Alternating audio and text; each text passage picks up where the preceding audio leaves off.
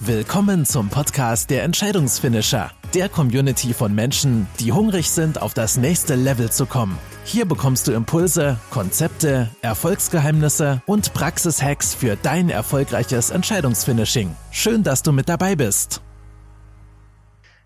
9-11. Mit diesem Datum verbindet jeder von uns ganz sicher berührende und auch schockierende Bilder des Terroranschlags in New York.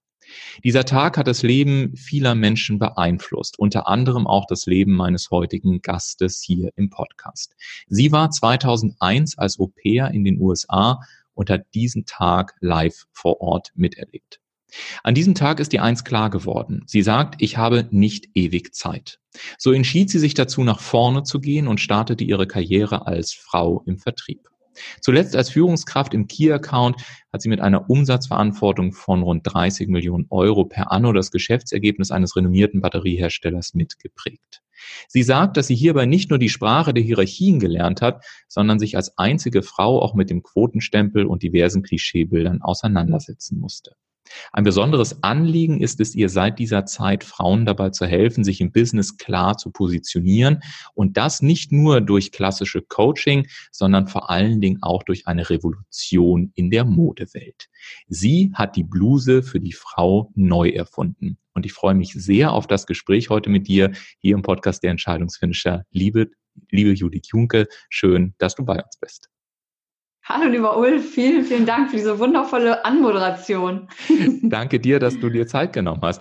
Ähm, liebe Judith, ich musste im Vorfeld so ein bisschen überlegen, wie ich in diese Podcast-Folge reinfinde. Äh, und dann fiel mir ein, Mensch, dem guten Newton sagt man ja, ist damals der Apfel auf den Kopf gefallen und er hatte die Erleuchtung und daraus ist eine ganz große Story entstanden. Wie war es denn bei dir? Was war denn dein auslösender, äh, dein auslösendes Erlebnis, dich äh, ja mit der Bluse der Frau auseinanderzusetzen?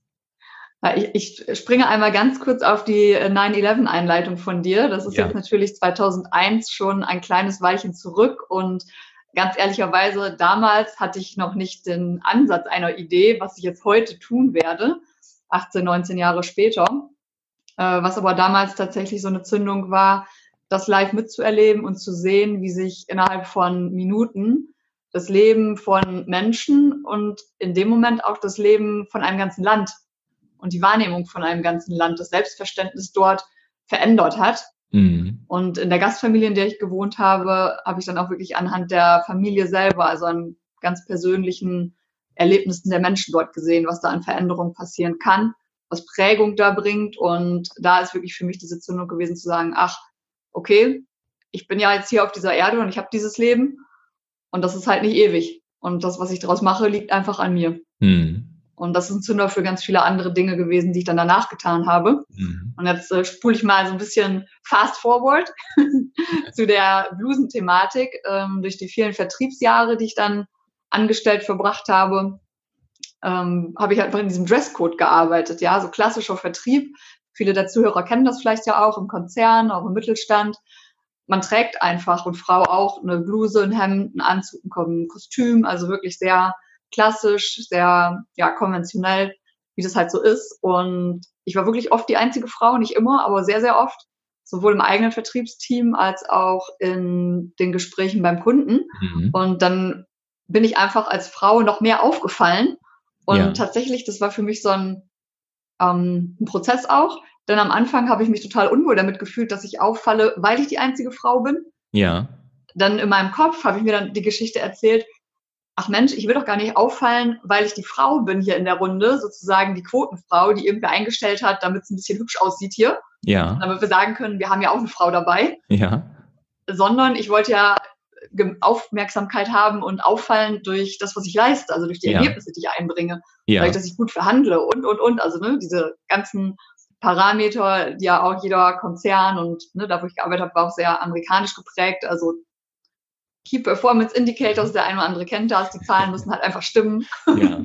dafür wollte ich ja natürlich äh, auffallen und Erfolge feiern und nicht dafür, dass ich einfach ein anderes Geschlecht habe als andere Leute in der Runde. Ja. ja. Und damit einhergehend äh, habe ich mich dann mit diesem Kleidungsthema konfrontiert gesehen, dass ich gesagt habe, krass, das, was ich jetzt hier anziehen muss, in Anführungsstrichen, weil die Vorgabe so ist, da fühle ich mich irgendwie gar nicht so richtig wohl drin. Mhm.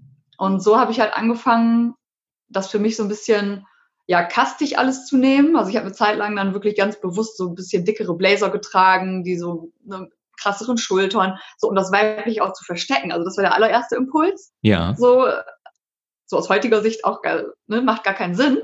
Aber das war so damals die Geschichte, die mein Gehirn mir auch erzählt hat. So, aha, ja. wenn du das, wofür du ja nicht auffallen willst, versuchst zu verstecken. Ja. So, dann kann ich ja vielleicht durch was anderes auffallen, also durch die Ergebnisse. Ja. Dass ich dann irgendwann nach ein paar Jahren ähm, und einigen Seminaren der Persönlichkeitsentwicklung äh, für mich da gesagt habe, Mensch, das macht ja gar keinen Sinn. Du, das hat ja auch total Vorteile, eine einzige oder eine der wenigen Frauen zu sein, einfach auch um eine andere Perspektive an der einen oder anderen Stelle reinbringen zu können. Also verstecke ja. ich mich auch in der Kleidung nicht länger. Ja. Und bin dann hingegangen und gesagt, so, jetzt suche ich was, was business-tauglich ist, aber was auch weiblich ist. Mhm. Was gut sitzt und was einfach die weiblichen Passformen auch gut mitnimmt und unterstützt und nicht billig aussieht, wenn ich das mal ganz platt sage. Ja. Da bin ich irgendwann an eine Grenze gekommen, dass ich gesagt habe, ich finde gar nichts. Es hat einfach alles nicht gut gesessen an mir, die, die Passformen waren nicht gut und es waren ganz, ganz viele Nachteile. Also ich finde ein so, ein so ein Merkmal, das haben nicht alle, aber es gibt immer noch einige Blusen bei Frauen, die haben diese Tasche, die bei Herrenhemden so auf der Brust ist. Ja.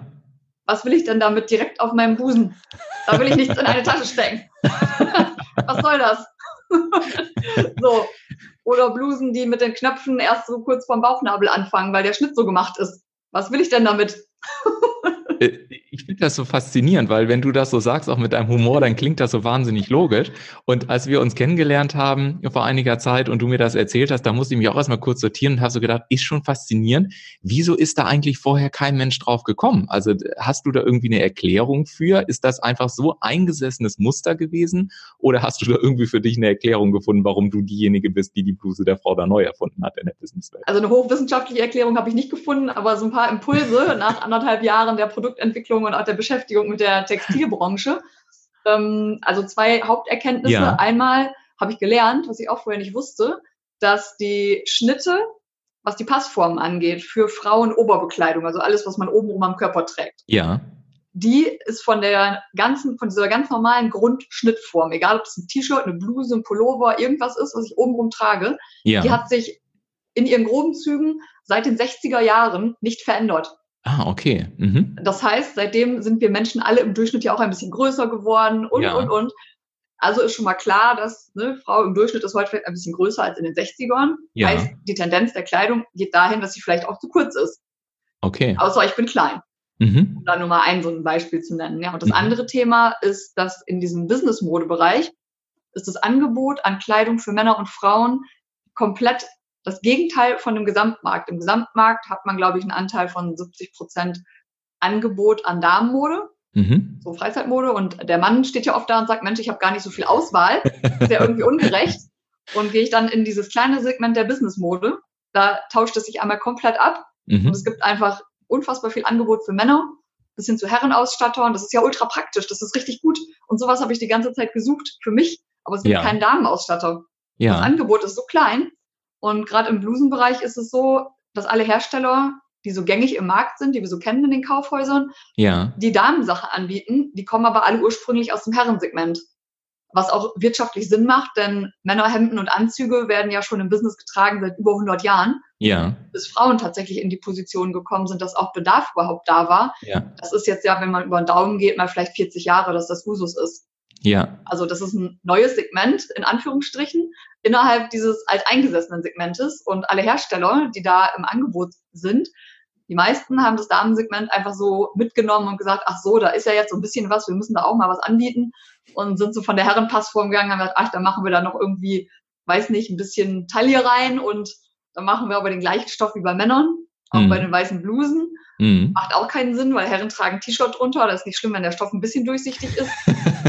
ja. Frauen tragen halt tendenziell kein T-Shirt unter der Bluse. Da macht es was, wenn der Stoff gleich durchsichtig ist. Ne, das sind so ganz viele Sachen. Da muss ich auch wirklich mit dem Augenzwinkern und dem Schmunzeln drauf gucken. Ja. Denn ich bin fest davon überzeugt, das hat jetzt keine böse Absicht. Da hat einfach keiner drüber nachgedacht. Ja. Dann sind ja. da so Produkte entstanden, die so halbgar waren. Ja. Oder halbgar sind. Jetzt frage, also äh, was mir gerade noch durch den Kopf ging, ist tatsächlich, ich bin gerade mal im Kopf durchgegangen, Herrenausstatter, davon gibt es auch hier in Hamburg einige. Damenausstatter habe ich tatsächlich noch nirgendwo gelesen. Das ist echt faszinierend. Also vielleicht ist das schon die nächste Marktlücke, mit, mit der du da, die du dann reißt, sozusagen. Ja, mal, wer weiß. Ich frage mich ja die ganze Zeit, wie, wie ist das so gewesen, als du, äh, wie war der Tag, als du irgendwie das erste Mal anderen Leuten erklärt hast, ich erfinde jetzt die Bluse für die Frauen neu? Also wie, wie muss ich mir das vorstellen? War das beim Kaffee trinken mit Freunden? Hast du zum Prosecco eingeladen? Hast du es im Business erzählt? Erzähl mir von diesem Tag, äh, wie, wie, da, wie das war, als du gesagt hast, jetzt lasse ich mal die Phase der verrückten Idee hinter mir und jetzt mache ich da auch ein Business draus. Das ist eine coole Frage. Ich steige sogar noch äh, eine Minisequenz davor ein, weil bevor ich mir das selber geglaubt habe, diese Geschichte, ja. äh, sind tatsächlich einige meiner lieben Kollegen aus dem letzten Team, in dem ich äh, mitgearbeitet habe, ähm, zu mir gekommen, weil ich mich so oft darüber geärgert und so für mich selbst grantelig war, also über diese schlechten Passformen und mich wirklich aufgeregt habe über die Kleidung, ja. dass dann die Kollegen hingekommen und gesagt haben, Mensch, jetzt entweder schneidest du dir selber was oder du machst eine generell neue Lösung oder du findest dich einfach damit ab, aber hör auf, dich die ganze Zeit zu beschweren. und da habe ich ihm gedacht, okay, Word, ja, hast du irgendwie recht. Ich muss ja. da mal drüber nachdenken. Dann ist so ein kleines bisschen Zeit vergangen und äh, dann ist diese Idee gereift, in der ich gedacht habe, okay, du hast keine Ahnung von Textil, du kannst nicht mal Knopf annähen, aber du hast eine ganz, ganz klare Vision, wie dieses Produkt auszusehen hat und was es alles auch nicht zu haben hat. Ja. Und als das klar, kristallklar war für mich, wusste ich, dass ich kündige. Mhm. Und das war auch nicht so leicht, weil ich mich dann natürlich generell, ich habe ein sehr gutes Verhältnis auch heute noch zu meinen ehemaligen Vorgesetzten, zum Team. Mhm. Ich habe mich da grundsätzlich wohlgefühlt und wusste aber schon, raus geht immer. Mhm. Und ich will auch was Eigenes kreieren. Und diese Idee war dann der Auslöser dafür, damit traue ich mich. Mhm. Als das dann so langsam klar war und ich dann in meinem Umfeld rausgegangen bin, jetzt komme ich zur Frage zurück. Ähm, ja, das war spannend. Also die Damen und Mädels, auch wenn sie gar keine Blusen tragen, die haben erstmal zugehört, so ein bisschen genickt. Dann so, okay, ja, okay, das klingt cool. Ja. Mhm. Dann mal eine kurze Pause, dann merkte ich, wie das so sackte, dieses, ach so, das will sie machen, ah, okay. Und dann kam so ein, so ein Grinsen, so ein leichtes, kennst du das, wenn Leute den Kopf so leicht schief legen, dich ja, angrinsen? Absolut, absolut. Und dann ja. dieses, ach so, aber das willst du jetzt ja nicht als Hauptgeschäftsidee machen, oder? also das machst du so nebenbei als Hobby, oder? So, oder? Und ich dann davon gedacht, nee, nee, das ist ernst gemeint. Und damit werde ich Geld verdienen. Ja. ja. Und, und wie haben die Männer darauf reagiert? Das hat eine Zeit gedauert, bis das überhaupt gesagt ist, die Information, denn mhm. das war natürlich auch für mich ein Prozess, ja. so gut und auf den Punkt, wie ich dir das jetzt heute erklären kann und auf den ja. Punkt sagen kann, warum genau, wieso, weshalb. Das konnte ich natürlich am Anfang auch alles noch nicht greifen. Das war irgendwo in mir, nur es war noch nicht so ausformuliert. Und ja. wenn ich dann einem Mann erklärt habe, ja, ich mache jetzt Damenblusen, ja, wieso, du trägst doch schon eine. Ja. Ja, richtig, faktisch richtig, aber sie gefällt mir nicht. Und ja. ich finde nichts, was mir gefällt. Und da braucht jetzt irgendwie der Markt eine andere Lösung. Und mhm. daran arbeite ich jetzt. Ich glaube, das, was du beschreibst, liebe Judith, äh, auch hier mit viel Humor, Schmunzeln und, äh, und Augenzwinkern, das ist ja das, was ganz viele Leute haben, auch wenn sie eine Idee haben oder wenn sie merken, hey, ich habe so ein ja, nennen wir es mal ganz groß, so einen inneren Reichtum und ich möchte einfach bestimmte Dinge in die Welt tragen und dann erzählen sie von dieser Idee, sind ganz begeistert und dann kommen genau diese Reaktionen, die du jetzt so beschrieben hast, so, ah ja, okay, dann machst du das also in deiner Freizeit und du denkst im selben Moment, nein, das ist nicht die Idee davon. Wie hast du denn für dich den Glauben an deine Idee aufrechterhalten? Denn ähm, ja, bei ganz vielen ist es ja so, dass man sich erstmal so, gerade wenn man neue Dinge macht, wenn man so nach vorne geht wie du, dass da ja tatsächlich noch keiner war. Also ich kann mir nicht vorstellen, dass du heute die Idee kommuniziert hast und ab morgen die Produktion hattest, sondern dazwischen werden ja ein paar Schritte gewesen sein. Wie, wie hast du es geschafft, an dieser Idee festzuhalten? Was hat dich motiviert? Ähm, was ist vielleicht die Mission dahinter? Ähm, ja, soweit, dass da heute letztendlich ja auch ein wirklich florierendes Startup draus geworden ist. ich glaube, der Haupttreiber dafür ist, dass ich gesegnet bin mit einem, einer unglaublich hohen intrinsischen Motivation. Mhm. Dass ich grundsätzlich irgendwas aufgebe. Mhm.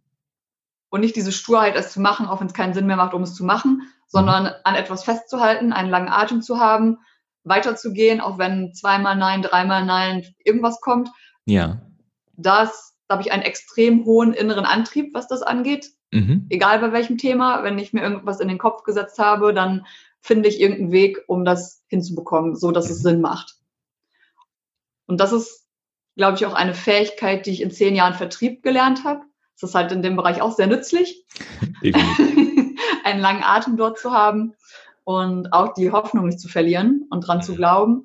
Und auf der anderen Seite hatte ich wirklich so eine starke Vision, schon lange bevor dieses Produkt wirklich physisch in meiner Hand war.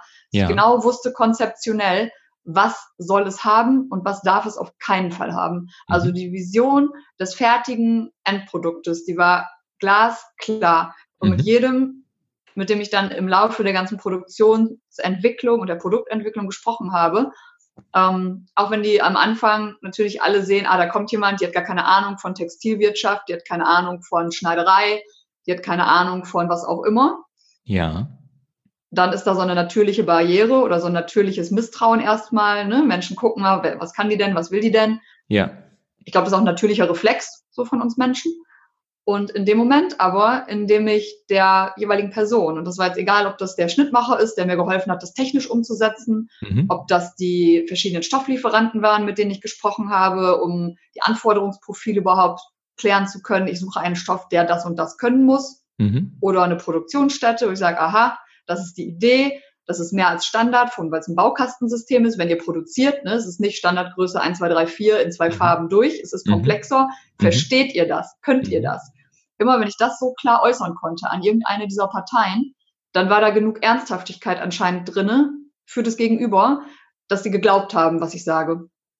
Spannend also hört man ja auch tatsächlich von vielen erfolgreichen Startups. Ich kann es auch so ein Stück weit selbst bestätigen, dass man einfach wirklich dranbleibt an dieser Mission oder an dieser Vision, wie du auch gesagt hast. Magst du mit uns mal teilen, was ist denn deine kon konkrete Vision? Also wenn wenn es jetzt praktisch zehn Jahre später wäre, wie wird denn dann so der, der Tag einer Judith Junke dann eben auch aussehen? Oh, ich liebe diese Fragen. Oh, in zehn Jahren, das oh, großartig, großartig wird mein Tag aussehen, grundsätzlich. Ähm, die Mission das ist, ich sage das mal in einem englischen Satz, aber ich erkläre das auch gleich, weil mhm. ich, ich, finde den Claim in englischem Wort irgendwie für mich gerade treffender. Ich habe ja. so den Hauptslogan oder das Hashtag, was gerade durch die Gegend fährt, ist Closing the Boob Gap. Und ja. das ist also tatsächlich diese Lücke zwischen den Knöpfen im Brustbereich, sodass in dem BH oder was auch immer wir drunter tragen, gestillt werden kann. Und das ist der Hauptschmerzpunkt aller Frauen beim Thema Bluse, mhm. das zu eliminieren. Also der Slogan, mit dem ich gerade losgegangen bin, ist closing the boob gap is adding is more than adding a button. Mhm. Ja, wir haben mehr Knöpfe in die Blusen gemacht und das führt dazu, dass diese Knopfleiste immer geschlossen bleibt, egal mhm. welche Konfektionsgröße. Das hält. Auch wenn ich mich mhm. bewege, da guckt dir niemand mehr in die Unterwäsche. Das mhm. ist der reine Produktnutzen, mhm. rein faktisch. Und warum sage ich, das ist mehr als einfach nur drei Knöpfe dazu zu fügen? Denn damit verbunden ist ein Selbstwertgefühl und eine Kompetenz, die ich ausstrahlen kann. Denn mhm. wir sind ja Menschen und auch wenn wir uns selber reflektieren und uns vielleicht freimachen wollen von Bewertungen, unser Gehirn funktioniert einfach so. Und ja. es gilt nach wie vor, und das ist auch nicht oberflächlich, weil es ein Reflex ist, Kleider machen Leute. Ja. Und wenn ich im Business unterwegs bin, ich habe oft, oder nein, ich habe immer nur einen ersten Eindruck, mhm. aber ich habe oft die Chance, das selber zu beeinflussen, die ich durch die Art, wie ich auftrete. Mhm. Und dazu gehört auch meine Kleidung. Dazu gehört natürlich meine Persönlichkeit und mein Fachwissen, alles, was ich mitbringe. Dazu gehört aber auch der Eindruck, den das Auge des Gegenübers gewinnt, wenn ich in den Raum komme. Mhm. Wenn ich erstmal beim Kunden bin, wenn ich bei einem Vorstellungsgespräch bin, wenn ich eine Teamleitung habe, wenn ich Teil des Teams bin, das ist ganz egal. Wenn ich am Schreibtisch sitze und Kollegen zu mir kommen und vielleicht eine Grenze oder nicht eine Grenze wahrnehmen, ob sie mir wahllos irgendwas auf den Schreibtisch knallen können, nach dem Motto, die mhm. macht das ja sowieso immer mit. Mhm. Oder ob sie fragen und sagen, Moment mal, hast du eventuell Zeit, können wir kurz sprechen. Mhm. Alle diese Dinge, die damit zu tun haben, wie kompetent werde ich wahrgenommen. Dazu trägt Kleidung auch bei. Mhm. Und die Kleidung, die ich bisher im Markt gesehen habe, oder ein Großteil davon, die hilft einfach nicht zu diesem Attribut. Und die mhm. Blusen, die ich entwickle, dadurch, dass sie unter anderem diese Lücke schließen, bringen sie Frauen viel mehr Wohlbefinden und viel mehr Selbstbewusstsein und Selbstwertgefühl. Und das strahlt viel mehr Kompetenz aus. Und deswegen ist der Fokus der Wahrnehmung von anderen auf die jeweilige Businessfrau dann, geht weg von, oh, die kann sich nicht vernünftig kleiden oder oh, das sieht irgendwie in der Wahrnehmung, auch wenn das unbewusst ist, sieht das vielleicht billig aus oder unpassend aus. Mhm. Unser Gehirn automatisch bewertet das als nicht auf Augenhöhe. Mhm. Und schon habe ich mir als Frau selbst ins Knie geschossen, noch bevor ich überhaupt einen Satz gesagt habe. Ja, ja. Also ich finde das wirklich eine ganz spannende, eine spannende Aufgabenstellung, weil es auch wirklich so ein Alltagsgegenstand ist, in Anführungszeichen. Ja. der ja wirklich äh, hunderttausende, zehntausendefach getragen wird. Äh, und ich bin immer noch fassungslos, auch als du mir, wie gesagt, deine Geschichte das erste Mal so ein bisschen angedeutet hast und ich ja das Produkt auch äh, in den Händen hatte. Äh, da müssen wir gleich nochmal drüber sprechen, weil auch, ich finde auch diesen Social-Gedanken dahinter sehr spannend. Aber ich so gedacht, ein völliger Wahnsinn, weil du hast natürlich völlig recht. Äh, in jeder Branche, es betrifft ja so viel. Es ist ja nicht nur im, im Vertrieb jetzt, weil du da jetzt herkommst, sondern es ist ja bei ganz, ganz vielen Anlässen so, äh, dass, dass dieser Bereich vorne an der Brust tatsächlich äh, einfach ein, ein Thema ist und ich tatsächlich auch schon Situationen hatte, wo ich das Gefühl hatte, da wurde das Sakko dann nochmal ein bisschen enger gezogen oder äh, irgendwas anderes gemacht oder die Sitzposition verändert. Also ich, auch wenn ich das persönlich nicht nachvollziehen kann als Mann, aber ich glaube von den beobachteten Verhaltensmustern, dass da tatsächlich auch sehr viel Stress in solchen Situationen für die Frau dabei ist, oder? Ja, ist es auch. Also ganz viele Frauen, die, das ist dieses, dieses, ich zuppel an der Kleidung rum. Ja, genau. So, so kann man das, glaube ich, beschreiben. Mhm. Ich kenne das von mir selbst ja auch. Das ist einfach, also ich habe mich auch sehr oft so super unwohl gefühlt, weil mhm. ich mir gedacht habe, jetzt sitzen da vor mir in so einer Verhandlungsrunde. Äh, A, bin ich die Jüngste, da bin ich die rangniedrigste vielleicht auch noch, je nachdem, wie die Konstellation so ist. Ja. Da irgendwelche äh, Geschäftsleiter mitsitzen, äh, sind ja oft Männer gewesen in meinem Bereich, 50, 60 plus. Ja.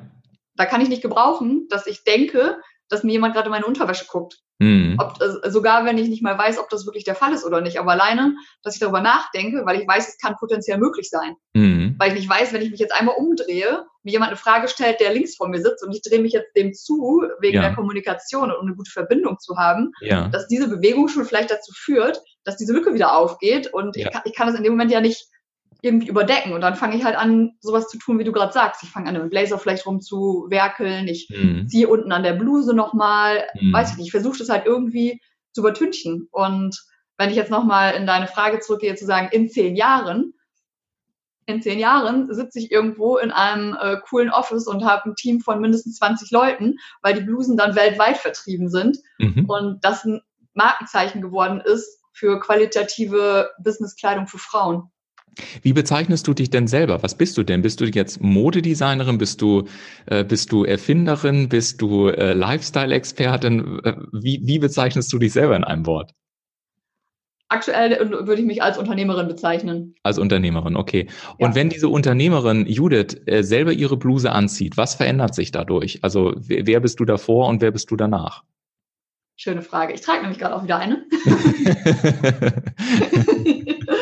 ähm, für mich verändert sich, wenn ich es jetzt wirklich rein auf berufliche Themen äh, münze, mhm. also ich fühle mich sicher, weil mhm. es ist angenehm. Das ist, der Stoff ist super weich, also es ist auf der Haut super angenehm. Ja. Es stört nicht. Und das ist auch, das habe ich in ganz vielen Interviews rausgefunden und das fand ich spannend, dass andere das auch so empfinden wie ich. Bei mir war es oft damals so, wenn ich aus dem Büro oder vom Kundentermin heimgekommen bin, so in den Feierabend, dann war das allererste, was ich als Impuls hatte, Gott, bloß diese Kleidung ausziehen. Mhm. Weil die unbequem ist, wie auch immer. Mhm. Und mittlerweile, ich, ich bin kurz davor, das Ding abends auf dem Sofa anzulassen, mhm. weil das einfach bequem ist. Ich fühle mich total wohl da drin. Mhm. Und diese Sicherheit tatsächlich, ich, ich weiß halt, diese Lücke ist geschlossen. Das geht ja. nicht auf, Punkt. Ja. Ich bin immer gut angezogen. Also ich weiß, ich bin immer vernünftig passend gekleidet. Ja, Schön. Und ähm, jetzt haben wir ja so ein bisschen über Männer und Frauen auch gesprochen. Jetzt äh, hast du ja mehrfach gesagt, hey, ich bin sicherer geworden, ich fühle mich auch selbstbewusster und ähnliches. Jetzt ist natürlich die logische Frage, was macht das denn mit den Männern auf der anderen Seite? Also ist, was stellst du denn in den Reaktionsmustern des, des männlichen Geschlechtes, also von uns fest, wenn du auf einmal reinkommst und diese Lücke im wahrsten Sinne des Wortes dann geschlossen ist? Ähm, da kann ich sogar noch ein kleines Stück vor die Bluse gehen, dann so ein innerer Wandel. Ne, das ist ja, deswegen sage ich, die ganze Zeit Kleidung trägt dazu bei, aber ist natürlich nicht der einzige Faktor. Ja. Kommt ja auch viel aus dem, wie wir innerlich so aufgestellt sind, heraus. Mhm. mhm. Und den Wandel, den ich gemerkt habe, der ist so, also der stärkste, würde ich sagen, ist so die letzten anderthalb Jahre, wo ich noch angestellt war gewesen. Ja. Da habe ich mich ein bisschen unabhängiger gemacht von dieser Kleidung mhm. und habe da für mich innerlich schon einen kleinen Schritt dahin machen können zu dem, was die Bluse auch so für mich heute leistet, selbst wenn ich das innerlich so weit noch nicht hätte. Mhm. Und deswegen ist das eine gute Geschichte vielleicht, weil es deckungsgleich in dem Effekt. Weil ich, ich bin einfach dann authentischer ich mhm. und ich bin schneller und klarer in dem, was ich kommuniziere. Mhm. Und das hat auf der gegenüberliegenden Seite am Anfang ein paar so wie sagt man das, so Verwunderungsreaktionen, so ein kurzes Innehalten, dieses, was macht sie denn jetzt? Mhm. Ah, okay. Und dann war ich aber in dem Moment auch klar genug, mit den Botschaften und klar genug mit den Dingen, die ich kommuniziert habe, sodass dann das Gegenüber wirklich einfach wahrgenommen hat, ah, sie ist da. Ja. Sie ist präsent, sie ist da und es geht um die Sache. Ja. Erstmal im Business. Es geht natürlich dann auch immer um die Verbindung, es geht immer, du kennst es selber, ne? Um mhm. die Pflege der Beziehung, egal ob das im Team ist, ich hatte ja auch einen eigenen Mitarbeiter, ob das mit den Kunden ist. Das muss alles stimmen und das funktioniert. Aber du hast eine andere Ausgangsbasis, habe ich festgestellt für mich. Mhm. Also ich habe eine andere Augenhöhe, die mhm. erzielt mhm. wird. Und jetzt sagst du gerade, es muss natürlich am Ende auch alles stimmen, wenn man, man diesen, diesen Satz äh, nehmen, um auch nochmal so ein bisschen über das Produkt zu sprechen. Ich weiß ja von dir, dass es dir nicht nur darum ging zu sagen, hey, ich muss jetzt irgendwie eine neue Schnittform machen und dann setzen wir uns irgendwie zu Hause an die Nähmaschine und äh, produzieren irgendwie 100 Stück davon, sondern du hast auch gerade gesagt, sollen weltweite Artikel werden. Das ist ja ein riesiges Projekt mit äh, mit äh, Internationalisierung und so weiter und so weiter. Dahinter muss natürlich auch eine starke Logistik stehen und so weiter.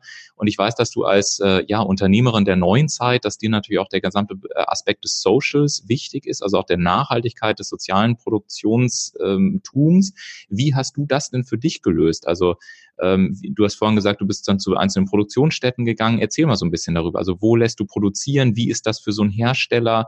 Ähm, wie gucken die dich an, wenn du sagst, hey, ich erfinde mal eben die Bluse neu und wir machen irgendwie auch ein Baukastenprinzip? Also nimm mich da mal mit auf die Reise. Wie muss ich mir das, wie muss ich mir das konkret vorstellen und wie machst du es tatsächlich auch ganz konkret heutzutage?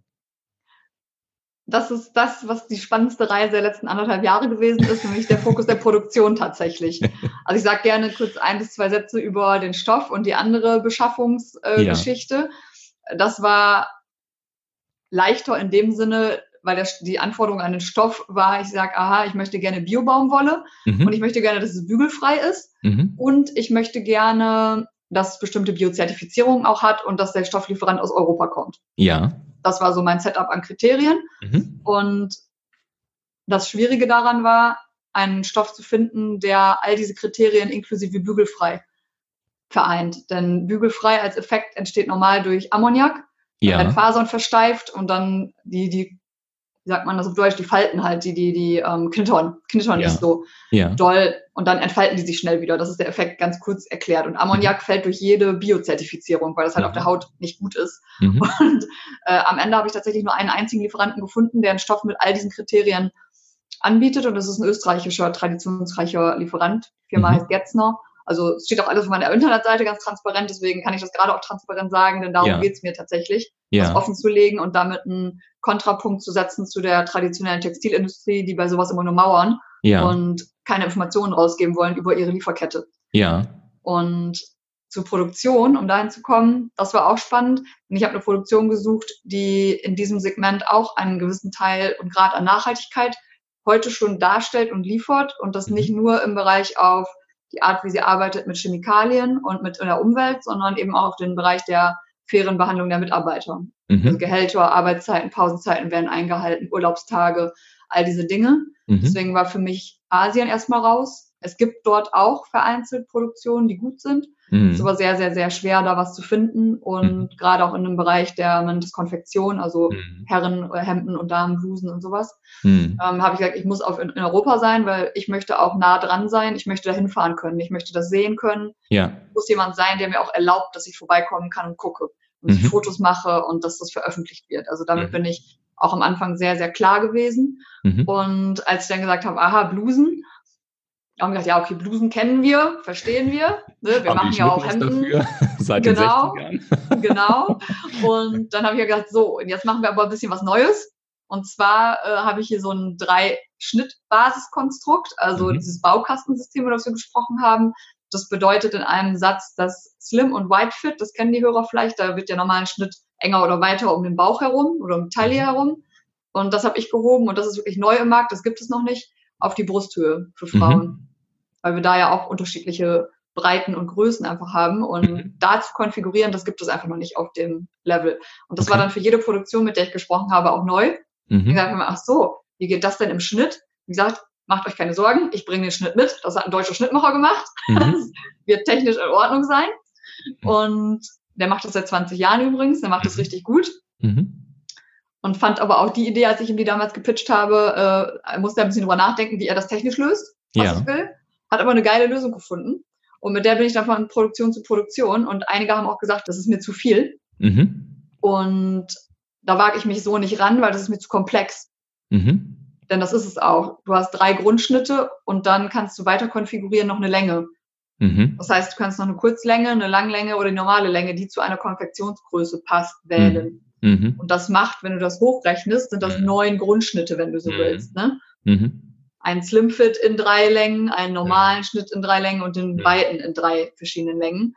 Und die dann jeweils durch die verschiedenen Konfektionsgrößen, denn auf 34, 36 etc. etc. Das macht eine unglaublich hohe Variantenvielfalt. Ja bei natürlich, wenn ich starte, einer echt kleinen Gesamtmenge, die produziert wird. Das heißt, pro Einzelversion sind das dann Kleinstmengen, die produziert werden. Ne? Das ist ja. natürlich genau das, was keine Produktion will, weil das ja auch nicht wirklich die gute Auslastung und Umrüstzeiten und was da alles so ins Spiel kommt, ne? Absolut. Ähm, reingeht. Und dann musste ich da erstmal jemanden von überzeugen, dass es trotzdem lohnt, da reinzugehen.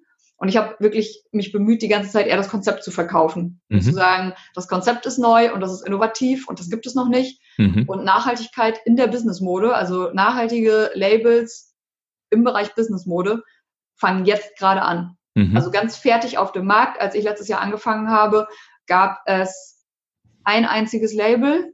Die machen aus Denim, also aus Jeans, ja. ähm, Anzüge und so Etui-Kleider. Mhm. Und mit mir in parallel in der Entwicklung war ein Label, die sie jetzt auch gelauncht haben in Berlin.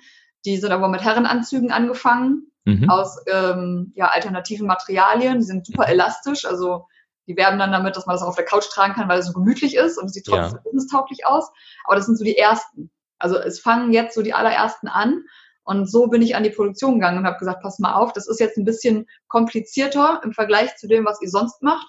Ihr seid aber mit dabei, ihr könnt First Mover sein. Mhm. Seid mit dabei und kreiert was Cooles Neues. Passt mhm. das zu eurer Philosophie? Mhm. Da habe ich jemanden gefunden in Portugal, mit dem wir jetzt auch produzieren. Die sind mittelgroß, also sind nicht ganz klein, ähm, haben ein riesengroßes Netzwerk und sind in Portugal selber schon seit über 20 Jahren etabliert und sind seit zwei Jahren dabei, so in ihre Internationalisierung Richtung Europa zu gehen, andere Länder. Und dann war das ein guter Fit auch für die, zu sagen, aha, jetzt haben wir ein Startup-Projekt aus Deutschland, mit dem wir zusammenarbeiten, das bringt uns nach Deutschland. Mhm. So klein das jetzt erstmal anfängt, ja. aber wir sehen auch das Potenzial. Ja, und so groß kann es werden. Die Vision ist ja sehr beeindruckend, die du hast. Sag mal, äh, du bist ja sehr, sehr progressiv in deinem, in deinem Gedankentum und auch wirklich, ich hatte ja in der Einleitung schon gesagt, dahin gehen, also wirklich nach vorne zu gehen und so weiter. Wenn wir mal kurz auf dein Team zu sprechen kommen, ähm, mit all diesem fortschrittlichen Gedankentum, wenn ich Mitarbeiter bei dir werden wollen würde, ähm, auf welche Kriterien würdest du denn in der nächsten Zeit in einem Bewerbungsgespräch achten, um zu sagen, ich glaube, dieser Mensch passt in mein Team, zu meiner Vision und auch zu der Idee, ähm, ja letztendlich eine Branche komplett mal eben umzukrempeln? Also ich lebe ganz krass nach diesem Higher People Train Skills. Mhm.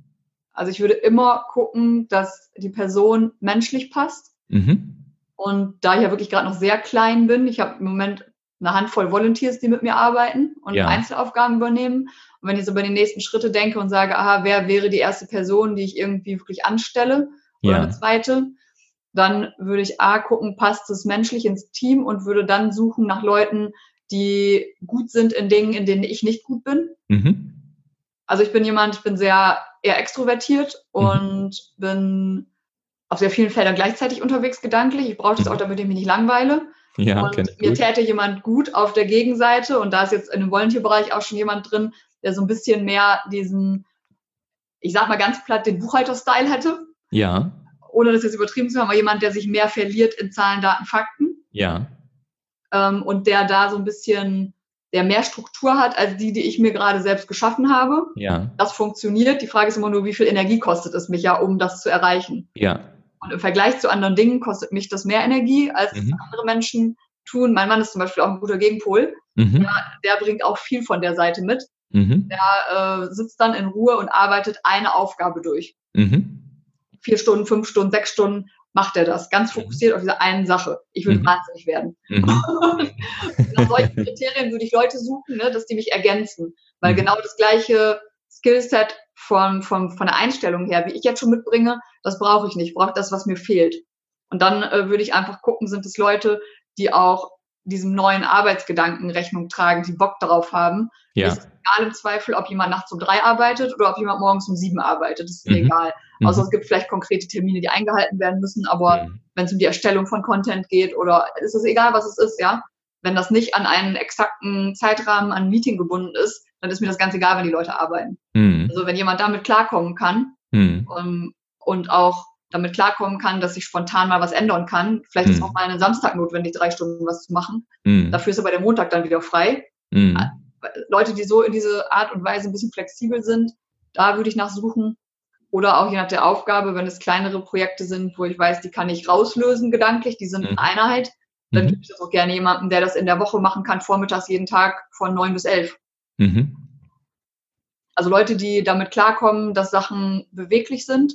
Ja die Lust haben, an was Neuem mit viel Energie zu arbeiten, die Bock haben, was zu schaffen, mhm. Ergebnis zu produzieren, wo vorher nichts war. Mhm. Ja, also ich glaube, damit sprichst du auch wirklich vielen aus dem Herzen, wie man sich auch so idealerweise als junger Mensch tatsächlich auch so, so einen Traumarbeitsjob vorstellt. Also ein klarer Sinn ist ja bei dir definitiv gegeben. Man weiß, wofür man es tut. Man hat die Möglichkeit, es wirklich von der Pike auf mitzugestalten, richtig groß werden zu lassen und das Ganze dann noch mit einer maximalen Freiheit und auch einer Chefin dann im Zweifel, die sagt, ich stelle nur Leute ein, die mich perfekt ergänzen und Dinge können, die ich nicht tun kann.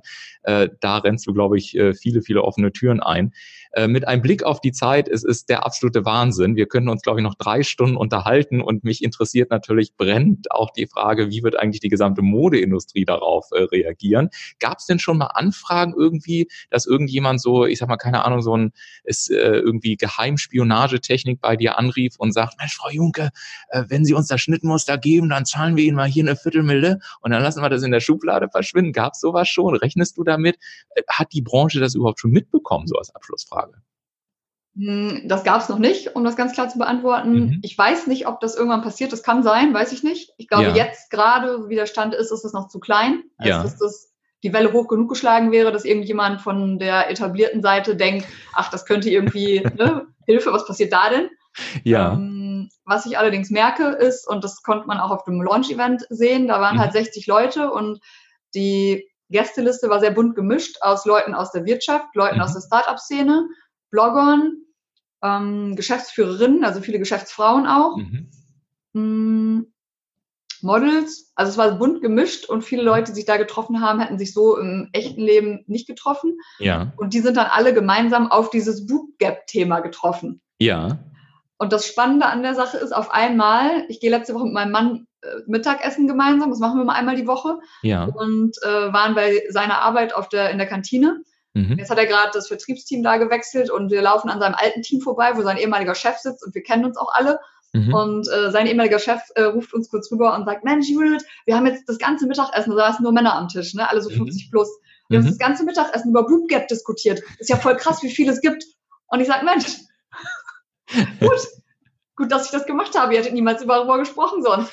Ja. Also das, das Wort selber, dieses Stichwort, dieses Thema, das streut. Und das konnte ich auf diesem Event auch sehen. Mhm. Da ähm, von, mein ehemaliger Chef ist da gewesen, der ist Geschäftsleiter Dach Polen. Dann waren mhm. da Leute, die waren ja auch Vertriebsleiter für andere Bereiche, auch international in irgendwelchen Konsumgüterartikelherstellerunternehmen. Mhm die mit sowas ja gar nichts eigentlich zu tun haben, aber die auf einmal involviert waren in diesem Thema, weil ja. die natürlich auch Mitarbeiterinnen haben, weil die Kolleginnen haben auf dem gleichen Hierarchielevel. Ja. Dann ne, die Modeblogger, die da auf einmal standen und sagen, ach so, stimmt, ich mache ja sonst irgendwie eine Kleider, Taschen, keine Ahnung. Aber ja. krass, das ist ja auch nochmal eine Botschaft dahinter. Also auf einmal ja.